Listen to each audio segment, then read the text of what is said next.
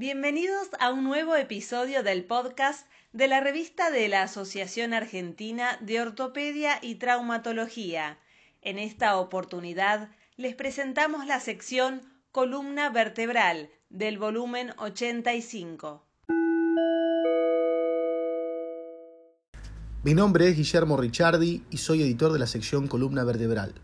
A continuación brindaré información sobre los artículos que se han publicado en los primeros dos números que integran el volumen 85.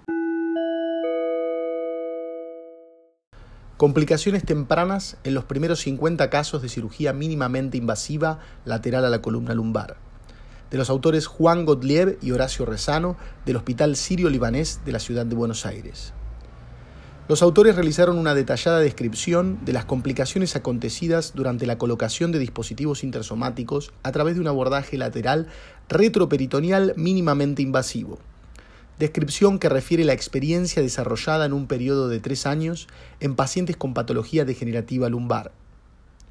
Seleccionaron como variables de estudio características demográficas, clínicas, radiográficas y quirúrgicas, con un registro minucioso de las complicaciones asociadas, en número y frecuencia, divididas según la instancia en la curva de aprendizaje del procedimiento.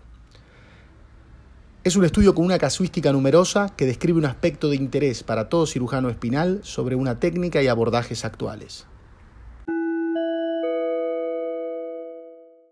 Lesiones toracolumbares en la práctica de acrobacia en tela, reporte de casos, de los autores Pedro Luis Bazán, Helio Marín, Alejandro Betems, Álvaro Borri, Martín Medina, Nicolás Ciccioli y Javier Reble. Los autores realizaron un reporte de serie de casos de origen multicéntrico de fracturas toracolumbares ocurridas durante la práctica de acrobacia en tela, actividad circense de reciente difusión que involucra más frecuentemente atletas del género femenino. Representa un aporte en el registro epidemiológico de lesiones vertebrales traumáticas asociadas a esta novedosa práctica.